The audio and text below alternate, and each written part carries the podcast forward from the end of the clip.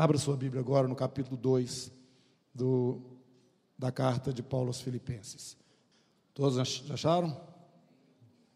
Se há, pois, alguma exortação em Cristo, alguma consolação de amor, alguma comunhão do Espírito, se há entranhados afetos e misericórdias. Vamos procurar estas coisas, não é? Que coisas são essas? Exortação em Cristo, consolação de amor, comunhão do Espírito. Se existem entranhados afetos e misericórdias, se o seu coração tem essa, esse conteúdo aí, completem a minha alegria. É, pensem da mesma, da mesma forma ou na mesma direção. Tenham o mesmo amor.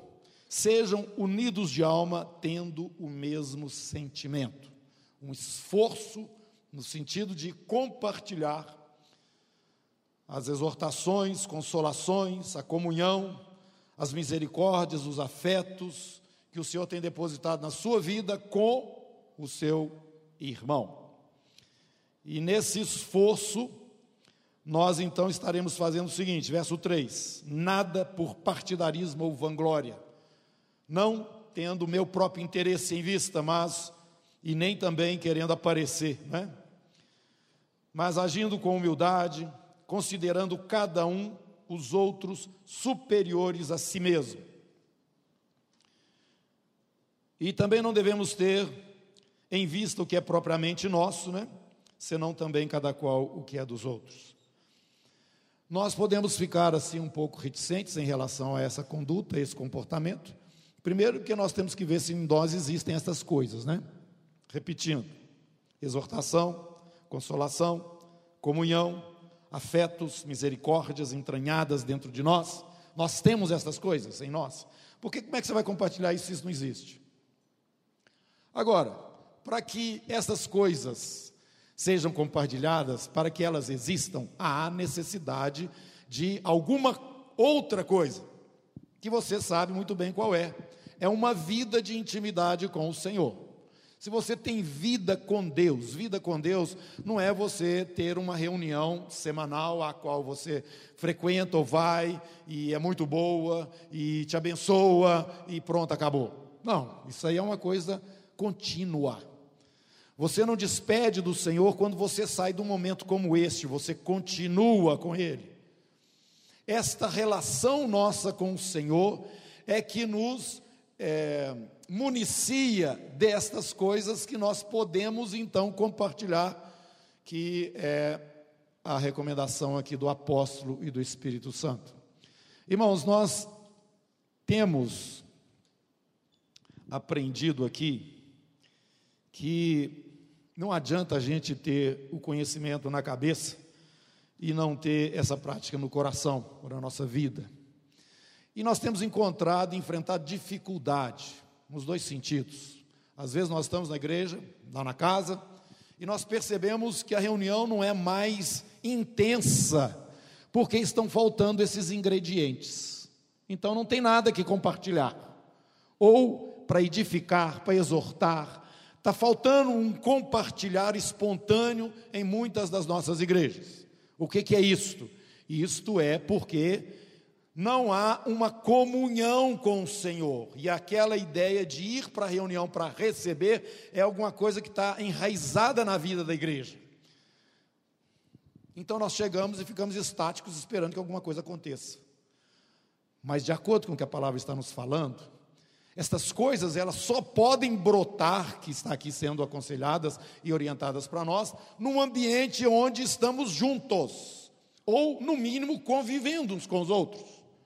Nós não temos como exortar, consolar, compartilhar afetos entranhados, é, afetos e misericórdias, abençoar a vida do irmão, derramar sobre ele daquilo que nós temos recebido do Senhor para o seu fortalecimento, fazer ele entender que muito mais do que fazer alguma coisa para ele, ele sabe que eu estou junto com ele.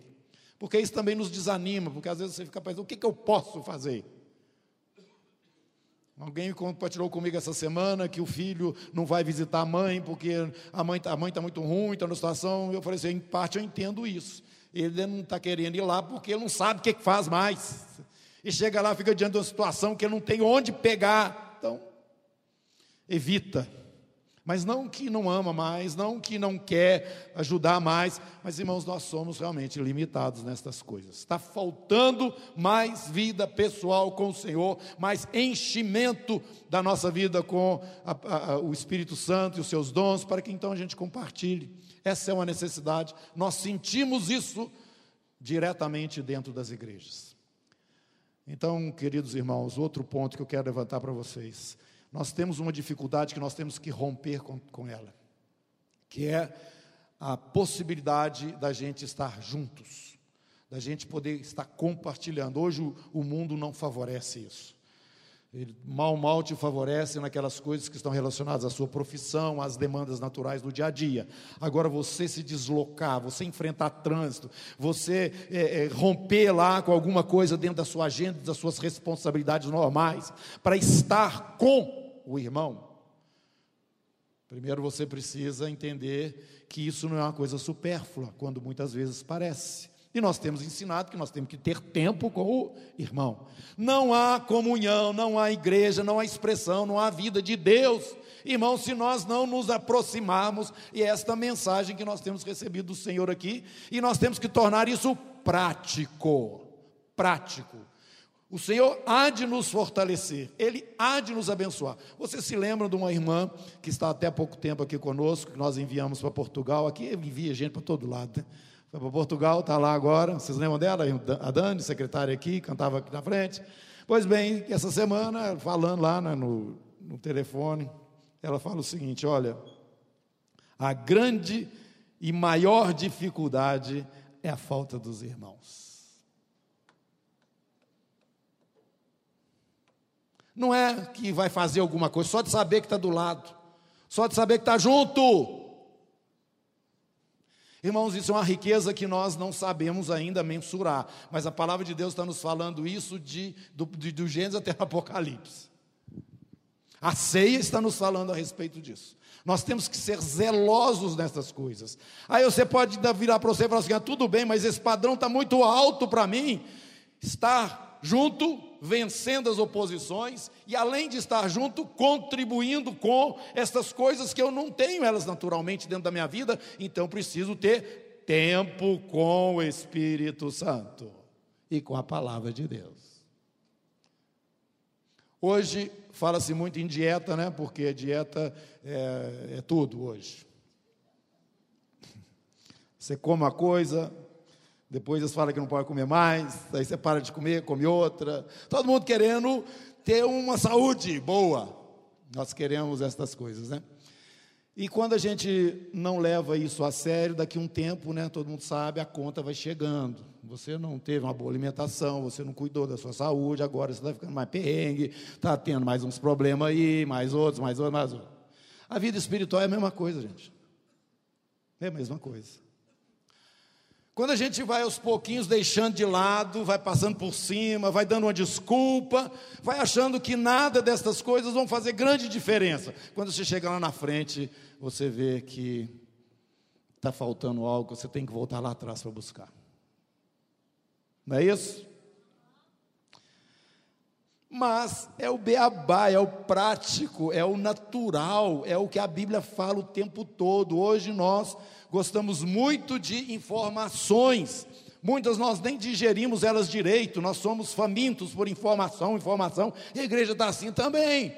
Qual que é a última novidade? Fala mais alguma coisa, diga algo maravilhoso. E Jesus está falando por boca do apóstolo João: Olha, gente, vocês estão querendo mais alguma coisa? Eu vou dizer para vocês mais alguma coisa. O velho mandamento, que não é velho, é o novo, que vocês se amem uns aos outros. Não tem nada, novidade nenhuma. Põe isso em prática. Tem mais nada. Ponha isso em prática. Então está faltando para nós realmente digerir a mensagem central do Evangelho.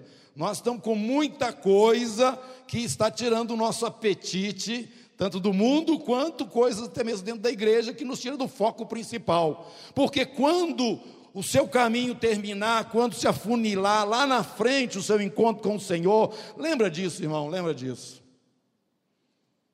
O que que vai contar? Só o amor. Tudo que você fez por causa dele, por ele, é que vai estar valendo. E este é o que me ama o que obedece os meus mandamentos. E o meu mandamento é este, ele é novo, que vocês se amem como eu amo vocês. Então nós temos um padrão. O que Deus está pedindo por, de, de, nós, ou falando para que nós façamos, não está uma coisa assim, etérea, solta no ar, não. Vocês olhem para o meu filho, Filipenses capítulo 2, volta aí no texto. Essas coisas todas que eu estou falando para vocês, elas foram vivenciadas por Jesus. Tende em vós o mesmo sentimento que houve também em Cristo Jesus. Pois ele, subsistindo em forma de Deus, não julgou como usurpação ser igual a Deus. Antes a si mesmo se esvaziou, assumindo forma de servo, como ele aconselha aqui, ó. Não tenha cada um em vista que é propriamente seu, não façam nada por partidarismo ou vanglória, mas por humildade, considerando cada um o outro superior a si mesmo. Jesus, subsistindo em forma de Deus, não julgou como usurpação o ser igual a Deus, porque ele é Deus. Antes a si mesmo se esvaziou, assumiu forma de servo, tornou-se em semelhança de homens, reconhecido em figura humana, a si mesmo se, se humilhou, tornando-se obediente até a morte morte de cruz. E morreu lá na cruz aquela dor emocional, dor física, tudo aquilo que estava caindo sobre ele naquele momento, que era maldição que estava sobre as nossas vidas, e não parou ali, não. A Bíblia fala que ele foi até lá no inferno. Ele teve um trabalho depois ainda. Mas ao completar esse trabalho, ele entra levando o seu próprio sangue na presença do Pai no tabernáculo eterno. Por isso o véu foi rasgado na terra e o caminho hoje está aberto. Ele fez um trabalho, irmãos. Como nós vimos aqui, Isaías 53 nos fala, ele viu o fruto do seu penoso trabalho, que é você e eu hoje. Somos o resultado, nós somos os remidos, os que foram lavados no sangue do Cordeiro. Esse sangue tinha que ser derramado. Ele fez o trabalho. Ele veio buscar você e eu, e nós temos uma referência. Ele se humilhou e foi no mais profundo lugar. Verso 10: não, verso 9. Pelo que também Deus o exaltou sobremaneira e lhe deu o nome que está acima de todo nome, para que ao nome de Jesus se dobre todo o joelho, nos céus, na terra e debaixo da terra. Todo joelho se dobrará. Toda língua confessará que Jesus Cristo é o Senhor, para a glória de Deus Pai. Meus irmãos, esse é o seu caminho também. Se você segue a Jesus, é o mesmo. Tem outro? Não tem outro. Então, queridos, vamos partir para a ação. Vamos identificar o que nos impede, vamos tomar atitudes práticas, vamos parar de querer é, uma revelação especial de Deus.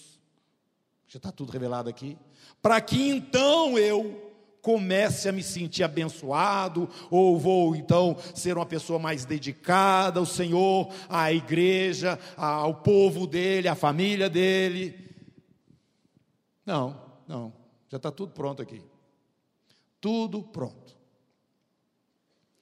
Nós temos que realmente priorizar o nosso Deus por ações e não apenas por palavra. É o que Tiago fala, não adianta você ficar falando, não. Se você não tomar atitude, não está valendo nada. Não é isso, queridos? Então vamos valorizar o que é simples. Nós já temos aprendido aqui que o Evangelho é simples, mas ele é o poder de Deus. Ele transforma as pessoas. Nós temos aprendido aqui que Deus nos deu já as instruções, as direções para nós, seus filhos, seguirmos. Nós temos então que colocar em prática essas coisas que são simples. Vou voltar aqui, batendo nisso. Atendo nisso. Porque quando você chegar na presença do Senhor, você não pode falar, não me disseram, não me prepararam, não me chamaram atenção. Porque, na verdade, aprendemos aqui, o apóstolo João nos fala que esta é a coisa que realmente interessa. Se você está andando nesse simples, nesse prático da vida cristã, ah, você pode ficar tranquilo no dia que você estiver diante do seu Senhor. É isso que ele está falando. E o que, que é o prático? É o mandamento. E o mandamento é esse: você então deve amar o seu irmão como? Começa aí.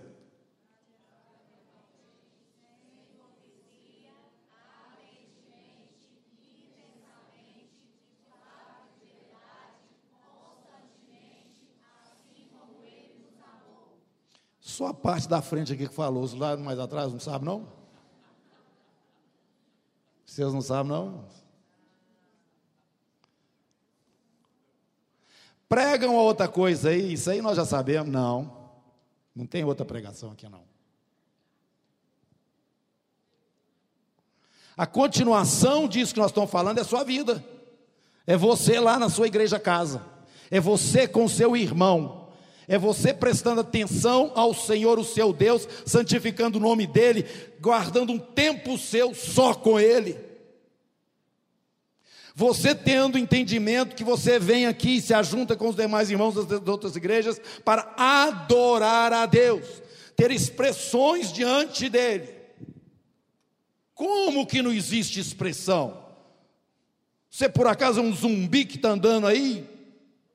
Não, não, eu também não nós estamos vendo grandes coisas, coisas maravilhosas, tanto da criação quanto da operação de Deus nos nossos dias. Agora, eu não tenho nada para me apresentar ou oferecer ao Senhor. Desculpe, irmãos, na palavra fala o seguinte: ninguém vai aparecer na minha presença de mão vazia. Porque a mão vazia quer, dizer que você está dizendo para mim o seguinte: eu não te abençoo.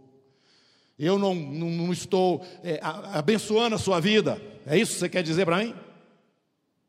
Não, você tem sim, porque eu te dei. Te dei muitas coisas. Comece a prestar atenção naquilo que você tem recebido de Deus. Irmãos, o nosso foco é muito importante. Quando nós chegamos para adorar o Senhor aqui nesse lugar, se você está olhando para você, você não vai ter muito pique para se expressar diante do Senhor.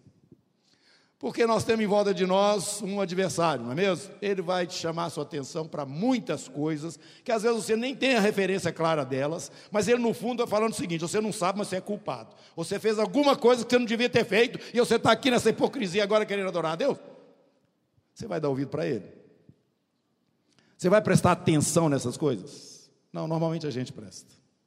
E até que o vento sopra e você vai se sentindo mais aliviado e leve na presença do Senhor, pela própria adoração em si, você fica ali meio sufocado.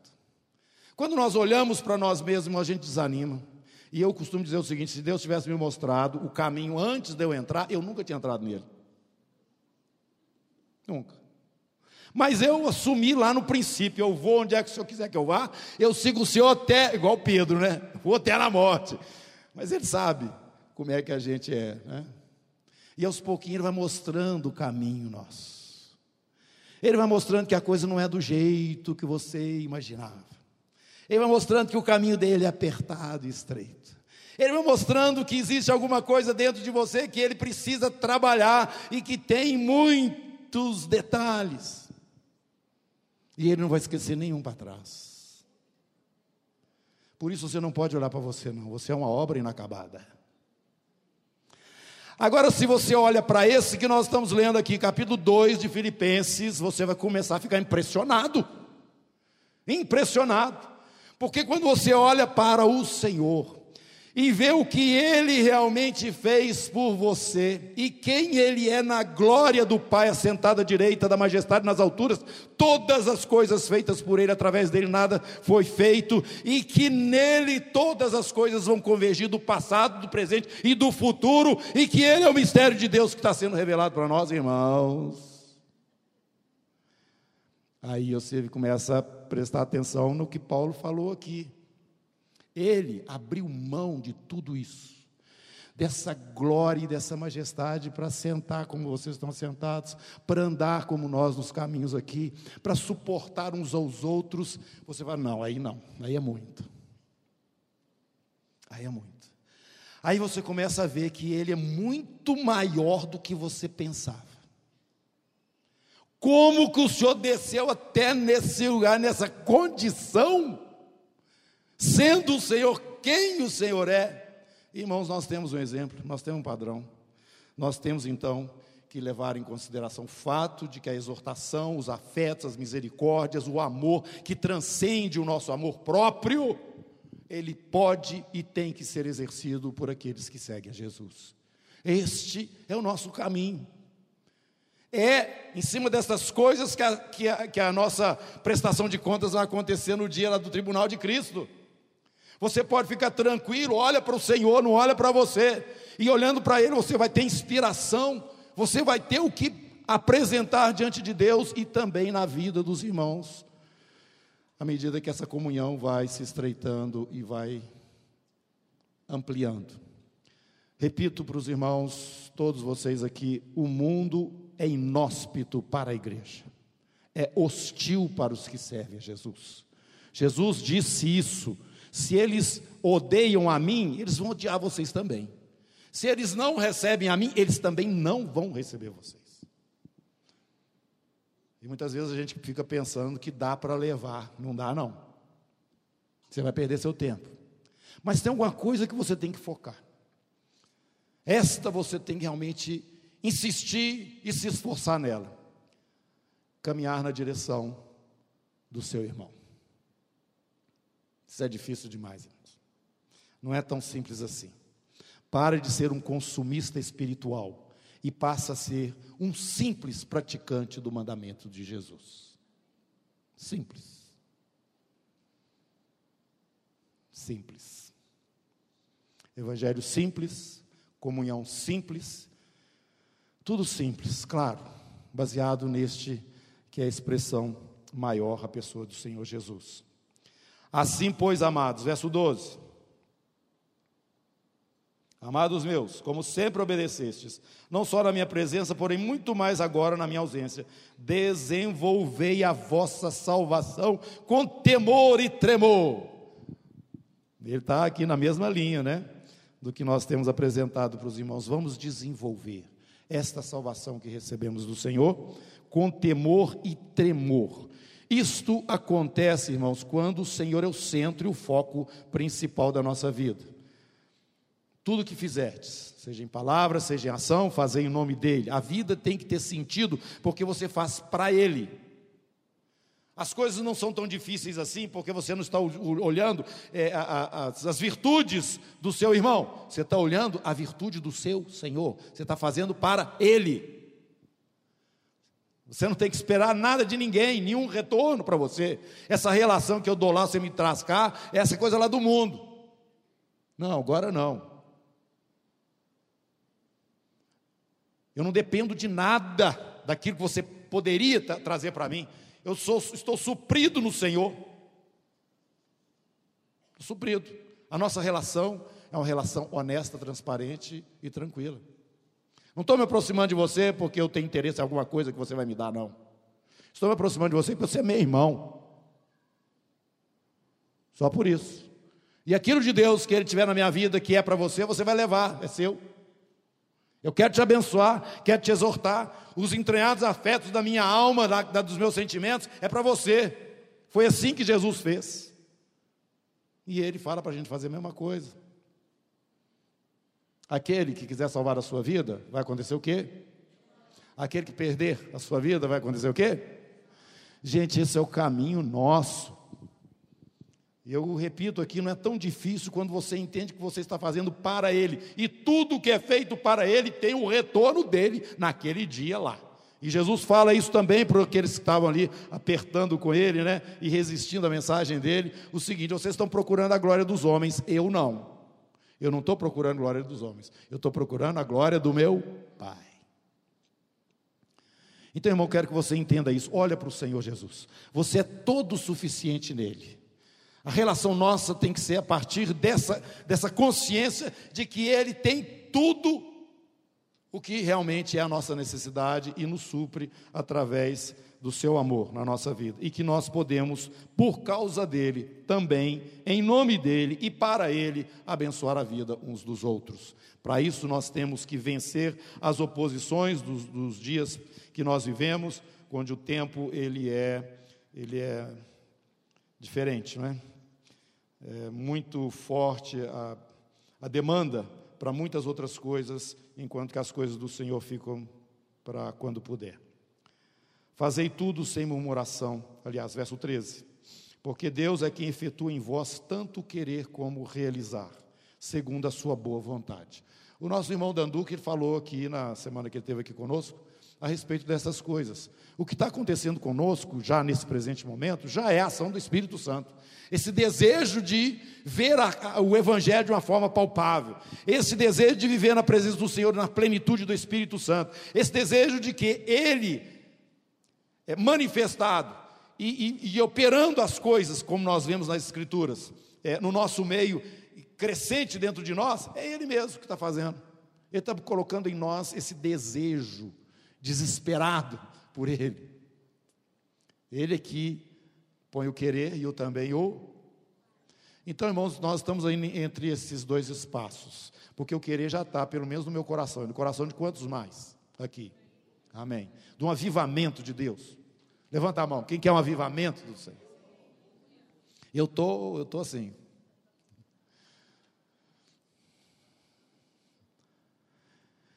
Isto foi ele que fez.